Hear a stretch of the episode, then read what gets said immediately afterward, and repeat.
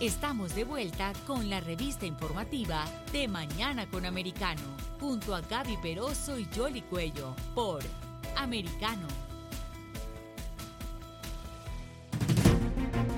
Estamos de regreso con ustedes aquí en De Mañana con Americano. Cuando uno está viendo los titulares eh, que tienen que ver con algunas ah, brotes eh, eh, que pueden ser altamente contagiosos y pueden causar la muerte, pues después de lo que hemos aprendido con todo esto del COVID-19, yo creo que estamos siendo un poco más cuidadosos. O sea, el titular más reciente está relacionado con un brote de listeriosis, que al parecer está vinculado, o por lo menos hasta ahora eh, siguen eh, tratando de determinar las autoridades sanitarias estadounidenses, ah, con un helado en particular que se produce en el estado de la Florida. Pero vamos a hablar un poquitito más de la enfermedad ah, y conocer un poco más ah, de detalles sobre este tema. Nuestra invitada para conversar sobre esto es la doctora Yadira Soler, es especialista en medicina crítica pediatra. Doctora, ¿cómo está? Buen día, gracias por atendernos aquí en De Mañana con Americano. Hola, buenos días, eh, gracias por la invitación. Primero explíquenos un poco qué es la listeriosis. Pues la listeriosis es una infección, ¿verdad?, de seriedad, es causada por una bacteria que se llama listeria. Eh, las personas casi siempre la, la, les da la enfermedad después de haber eh, comido algún alimento que esté contaminado con la bacteria. Eh, da diferentes síntomas que podemos hablar más en detalle, ¿verdad? Eh, pero básicamente es una, una enfermedad de bacteria. Claro, o sea, eh, em, pero ¿cuál es la, característica en particular? Porque de pronto uno ha estado más familiarizado en el pasado cuando se habla de la salmonela y, le hacen una serie de recomendaciones y, han retirado del mercado muchas verduras, lechugas, o o espinacas, etcétera. Esta en particular, eh, ¿qué características tiene y cuáles son los síntomas? Pues mire, eh, ajá, como le dije, cuando uno se come algo contaminado con la listeria, pues así es que da la enfermedad. Lo que es particular sobre esta es que uno se puede enfermar desde varios días después de haber comido el alimento contaminado hasta a veces hasta cuatro semanas. Eh, ¿Verdad? Que uno ya ni se acuerda qué fue lo que se comió hace cuatro semanas, pero puede ocurrir. Eh, casi siempre, ¿verdad? En la mayoría de las personas, lo que va a dar es eh, lo, que uno típicamente asocia con envenenamiento con, con algún alimento contaminado, que es que me, le puede dar fiebre a la persona, también le puede dar vómitos y diarrea, que es como, como lo clásico que uno piensa de me envenené con alguna comida. Eh, eso, es, eso es lo más típico en la mayoría de las personas, pero eh, hay un grupo de, pacientes que están en mayor peligro de, de enfermarse de manera más severa, que son los pacientes con alguna condición del sistema inmune, ejemplo, pacientes con cáncer, pacientes que hicieron un trasplante y que están tomando medicamentos para para que para suprimir el sistema inmune, eh, pacientes sobre 65 años o más, eso siempre son una población la más delicada, eh, y, la, y sobre todo, bien peligroso, las mujeres embarazadas. Eh, a las mujeres embarazadas no es que le da bien severo, pero le causa, le puede causar problemas con su embarazo. Eh, así que a las mujeres embarazadas pues hay que tener mucho cuidado. La mayoría de las otras personas, ¿verdad? Eh, una persona saludable, mayormente lo que les va a dar es lo de fiebre, diarrea, vómito, pero sí hay dentro de las personas saludables siempre puede haber un paciente que le dé la enfermedad más severa, que, puede incluir dolor de cabeza, dolor en el cuello, confusión, pérdida de balance, convulsiones, ¿verdad? Que eso es cuando le da la enfermedad, como le decimos en, en términos médicos, sistémica, que es que se le riega por todo el cuerpo ya esa es más peligrosa. Ahora, pero si usted mencionaba que de pronto uno puede consumir el alimento y se demora en desarrollarse eh, la enfermedad como tal, eh, eh, ¿cómo se hace ese rastreo, doctora? ¿Y cómo se detecta que es listeriosis? ¿Se tiene que haber una prueba específica?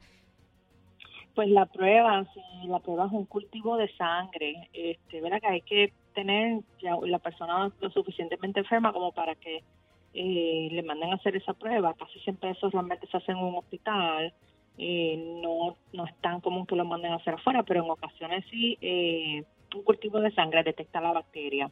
Este, y así sabemos. El, las, agencias sanitarias, por ejemplo el CDC, son bien proactivos en tratar de rastrear a esos pacientes de que salen positivos a listeria y les hacen un cuestionario bien extenso de todo lo que han comido eh, y, y, pues comparan, ¿verdad?, que hay en común entre estos pacientes.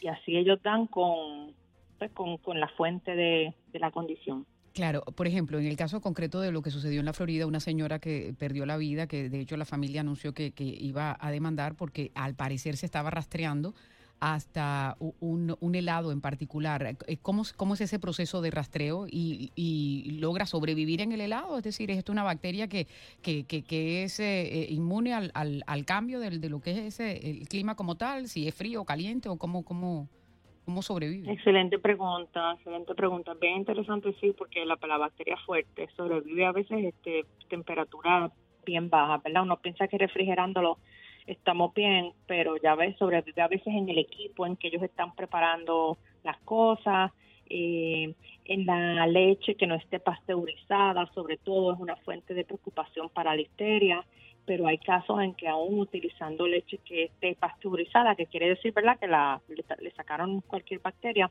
aún así a veces si la bacteria está en el equipo que están utilizando para hacer el, el helado o el alimento que sea, pues la bacteria sobrevive mucho tiempo. Que hay que hacer una vez, ¿verdad? Si en esa fábrica detectaron que puede haber eh, esa bacteria, tienen que hacer una desinfección profunda antes de, volver a producir ese helado. Es un helado, se asoció a que es, un helado en una fábrica, como usted dijo, en el área oeste, en, el, en Sarasota, si no me equivoco. Así es. Y solamente se vende en la Florida eh, ellos lo, ¿verdad? El CDC lo que hace cada vez que detectan un caso como este, y es lo mismo más o menos que ellos hacen cuando hay casos de salmonela y de otras enfermedades así, como lo que ellos identifican como un pequeño brote, ellos vieron que habían varias, eh, cierto, cierta cantidad de pacientes, más de 20, que pues que salieron positivos a la en diferentes estados. Ellos los llaman y le y, ¿verdad? y un personal de salud pública les empieza a preguntar en los últimos meses dónde usted ha estado, qué, qué país, qué estados ha visitado, que ¿verdad? más o menos que la persona trate de recordar alimentos que ha comido y resulta que dentro de todos esos pacientes, pues la mayoría o vivían en la Florida o habían recientemente visitado la Florida. Que de ahí ellos, pues, ¿verdad? Pues, siguen preguntando hasta que dieron con este con esta tienda de mantecados, que es como una tienda de, mantecado o helado local. Y, pues, y, ¿verdad? Decidieron con, con eso como posible fuente de de contaminación para, para esta bacteria. Pero la bacteria es bien fuerte y resistente, que pues eso es una de las cosas que queremos mencionar porque no necesariamente es la, enfermedad más conocida, pero puede ser muy peligrosa. Claro que sí. Y eh, si la persona, el, el sistema inmunológico de una persona sana puede combatirlo o, o, necesariamente tiene que haber tratamiento. La mayoría de las veces sí, ¿verdad? Y es lo que uno quiere que que pase, la mayoría de las veces, pues sí, hay personas que no tienen síntomas, aunque les, les pueda, puedan haber ingerido algún alimento contaminado, eh, no les da síntomas. Hay personas que les da síntomas, pues, no agradables, pero tampoco severos, como lo de la fiebre, vómitos y diarrea. Esas van a ser la mayoría de las personas saludables. Bien pequeño número de personas saludables que les puede dar enfermedad severa. Pero en general debemos poder combatirla eh, con nuestro sistema inmune. Ya estos que se enferman con una enfermedad severa y los otros grupos de personas que mencioné, esos sí necesitan antibióticos dependiendo de cuán enfermos estén o en el hospital por, por IV, por vena o, o oral si no están tan enferma la persona. Claro, eh, doctora, eh, cambiándole un poco en tema y aprovechando su especialidad que es medicina crítica pediátrica, porque ha habido eh, toda una serie de opiniones y en lo que tiene que ver con el COVID, que cada quien tiene su propia experiencia y también su propia creencia, ¿no? Pero ya se acaba de aprobar también la vacuna para, para los infantes aquí en los Estados Unidos y hay muchos padres de familia que están un poco preocupados en ese sentido. Hay algunos que prefieren no vacunarlos, otros que prefieren vacunarlos. ¿Usted tiene una opinión como experta en pediatría? Sí, sí, y como nosotros vemos estos niñitos cuando vemos los niñitos que lamentablemente son los que se enferman y se ponen bien malitos, eh, pues tenemos que tratar de protegerlos. Eh, uno piensa, y lo entiendo porque una mamá, ¿verdad? ¿Para qué? Ay, eso le está dando todo el mundo, está solamente una gripa, le está catarro, pero ellos van a estar bien. Sí, ojalá, ¿verdad? Ojalá y caigamos dentro de esa mayoría y no pase nada, pero eh, si hay niñitos que se enferman de seriedad y acaban en el hospital, que, que aunque ¿verdad? sobrevivan de la enfermedad, uno, uno no quiere tener que estar con el niño en el hospital y mucho menos en un intensivo. Eh, además de que efectos a largo plazo, muchos no conocemos todavía, ¿verdad? Que, pueda pasar en el futuro, qué riesgo va a tener ese niño por haber tenido esa condición. Así que si uno los puede proteger eh, de, de la severidad de esta enfermedad, pues es recomendable. Nosotros vemos los niñitos enfermos en intensivo varios días, no, no quisiéramos que eso le pasara a, a tantos niños. Eh, también entiendo la preocupación de los padres con esta vacuna, pues es relativamente, entre comillas, nueva, eh, no sabemos los efectos secundarios tampoco tanto a largo plazo, pero de nuevo recalcamos que no es tecnología absolutamente nueva, esa tecnología ya existía antes de lo del COVID, eh, la estudiaron eh, bastante a fondo en varios grupos, en varios grupos de diferentes edades de niños y la verdad es que los efectos secundarios que, hubo en su mayoría eran leves, los, los que le pueden dar al niño después de cualquier otra vacuna.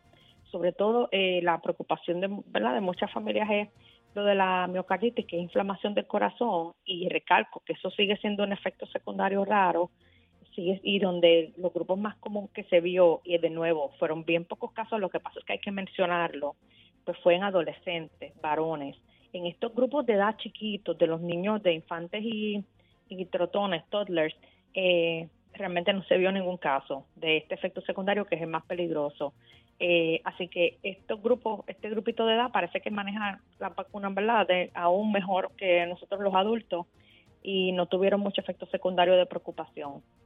Claro, eh, así que sí, como, también, como, intensivista, pues hay que recomendarla. Claro, pero también hay padres de familia que, que, que, dicen que esto está relativamente nuevo y que es un infante, es una célula eh, eh, que apenas se está formando a comparación con, con las células de los adultos, porque de todas maneras es, la técnica es la misma, la, la dosis es más pequeña, ¿no?